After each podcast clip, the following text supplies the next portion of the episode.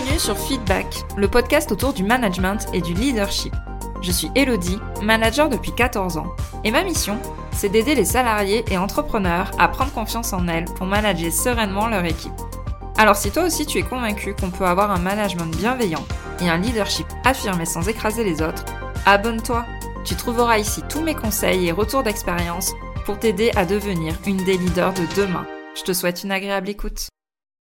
Hello à toi et bienvenue dans ce nouvel épisode du podcast Feedback. Aujourd'hui, je suis ravie de te retrouver parce que on va faire dans cet épisode un listing d'actions hyper concrètes pour en fait rebooster et redonner un petit souffle nouveau à ton management et à ta gestion d'équipe.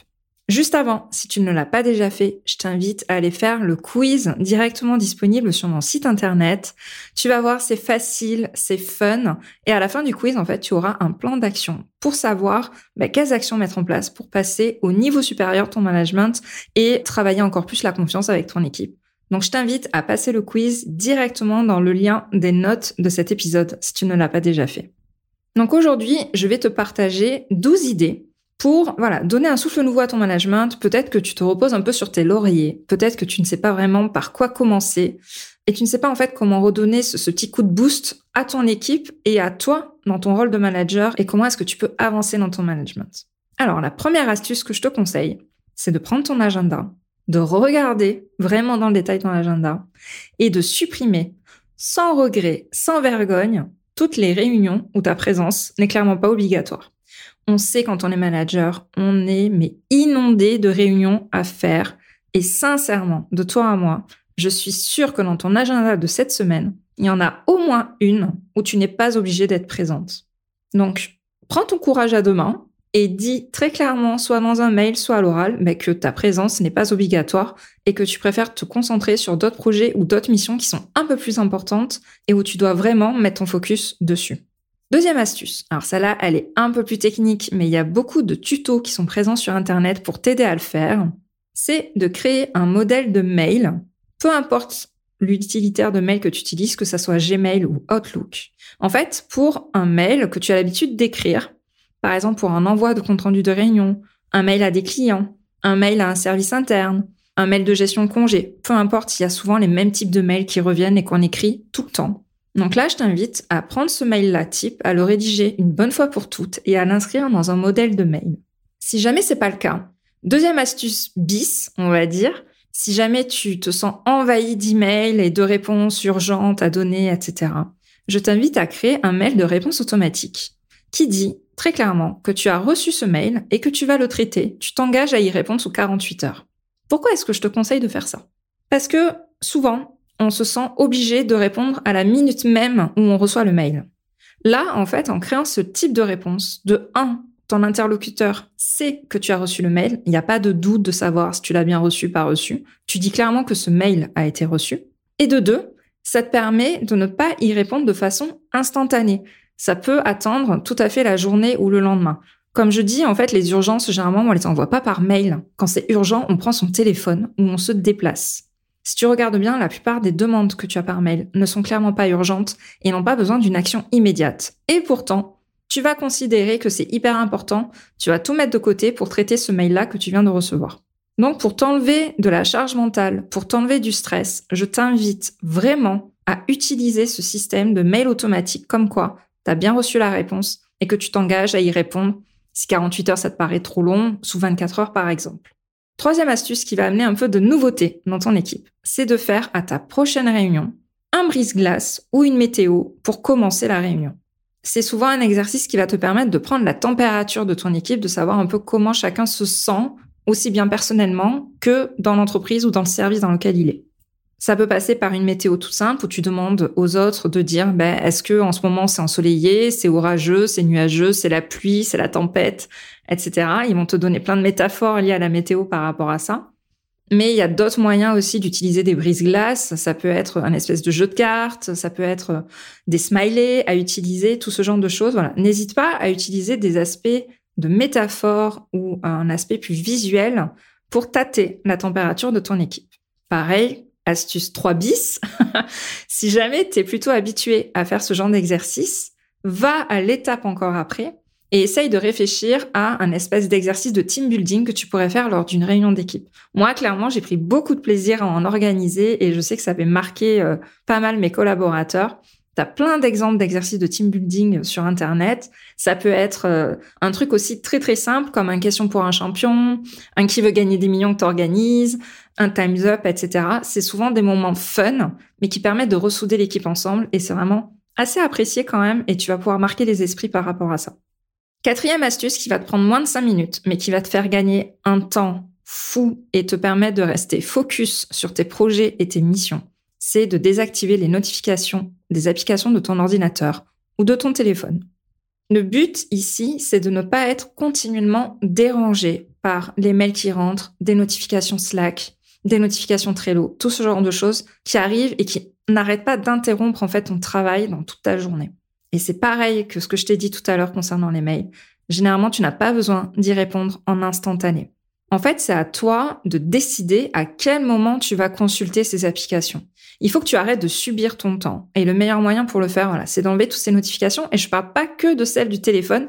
Je te parle aussi de celles des ordinateurs parce que on a des fois des pop-up emails qui apparaissent ou des pop-up Slack ou autres parce que tu as eu un nouveau message. Ça là aussi, je te conseille de les désactiver parce que ça va te forcer à les regarder dans le coin de ton bureau alors que tu es concentré sur ton fichier Excel, sur ton fichier Word, sur ton mail à écrire, etc.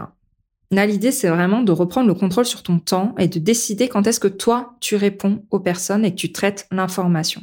Je peux t'assurer que juste cette astuce-là va euh, vraiment te permettre d'avancer sur tes projets et de te sentir beaucoup moins débordé dans le temps et d'avoir l'impression de ne traiter que des urgences et de ne rien faire. Si vraiment il y a une astuce que tu dois retenir de cet épisode de podcast, c'est bien celle-là, de désactiver toutes tes notifications de ton téléphone et de ton ordinateur.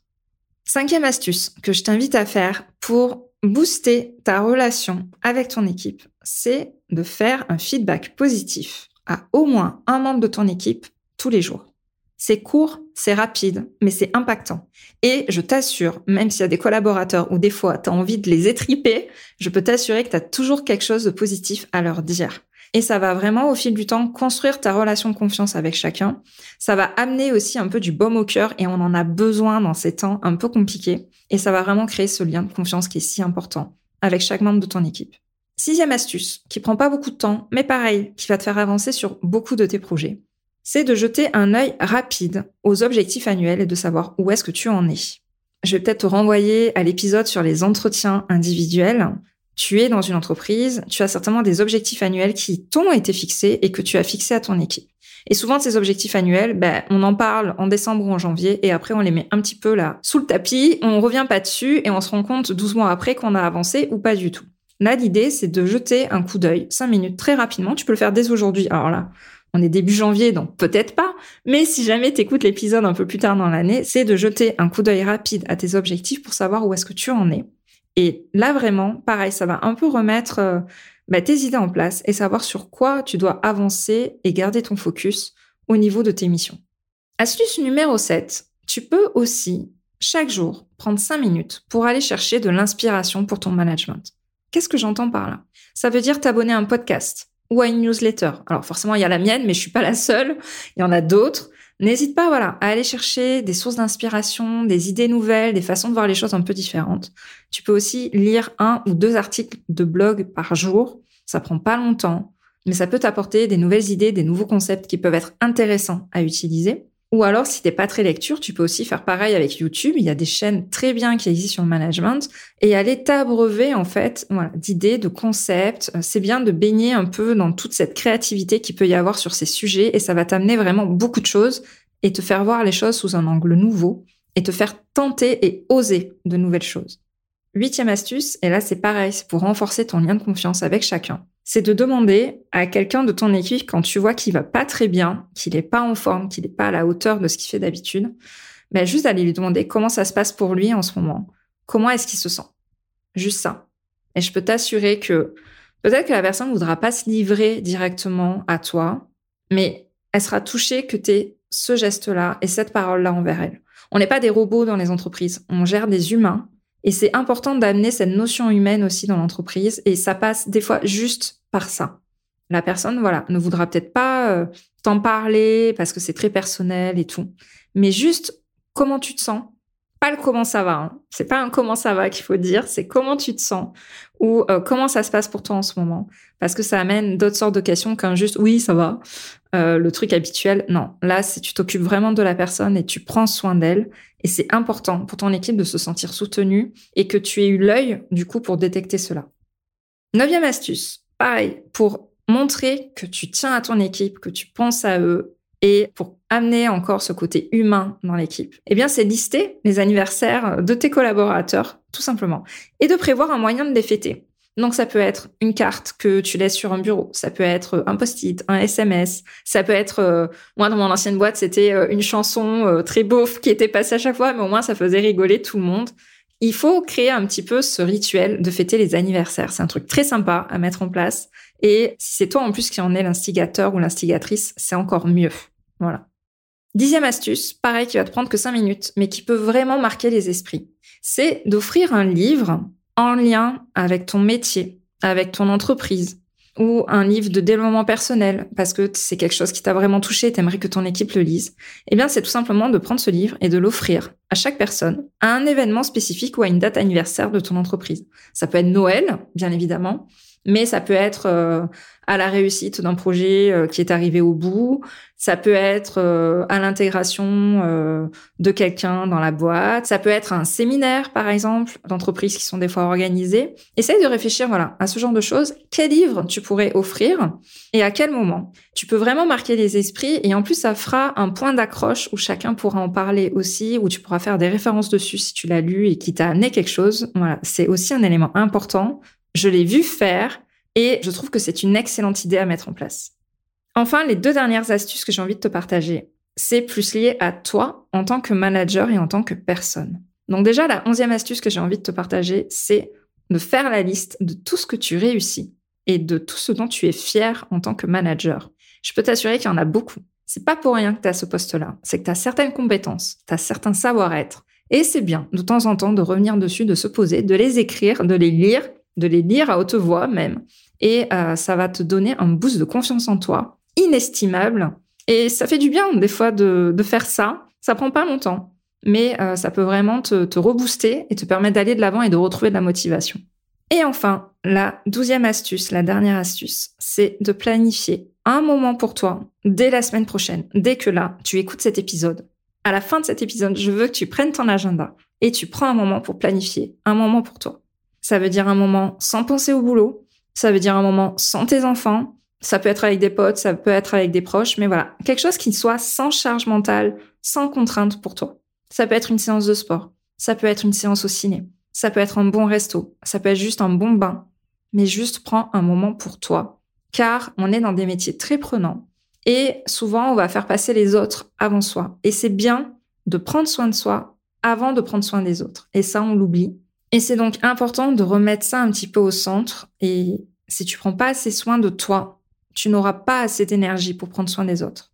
Allez, j'ai dit que tout à l'heure, c'était vraiment les notifications qu'il fallait retenir de cet épisode, mais j'aimerais aussi que tu mettes en place cette astuce. C'est pour ça que je l'ai mise en dernier. C'est ultra important pour pouvoir tenir le marathon qui est le rôle de manager sur une année. Voilà, j'espère que ces astuces t'auront aidé et t'auront donné envie d'aller plus loin et de tester des nouvelles choses. N'hésite pas à les noter et à me dire aussi en DM celles que tu auras testées et si ça t'a vraiment aidé, si ça t'a fait du bien ou pas. N'hésite pas voilà, à venir me contacter sur Instagram, sur LinkedIn ou via ma newsletter. Je serai ravie d'échanger avec toi. Et je te dis du coup à la semaine prochaine pour un nouvel épisode. Je te remercie d'avoir écouté cet épisode jusqu'au bout. Si tu l'as apprécié, je t'invite à t'abonner sur ta plateforme préférée et à me laisser un commentaire 5 étoiles. On se retrouve au prochain épisode pour parler management et leadership.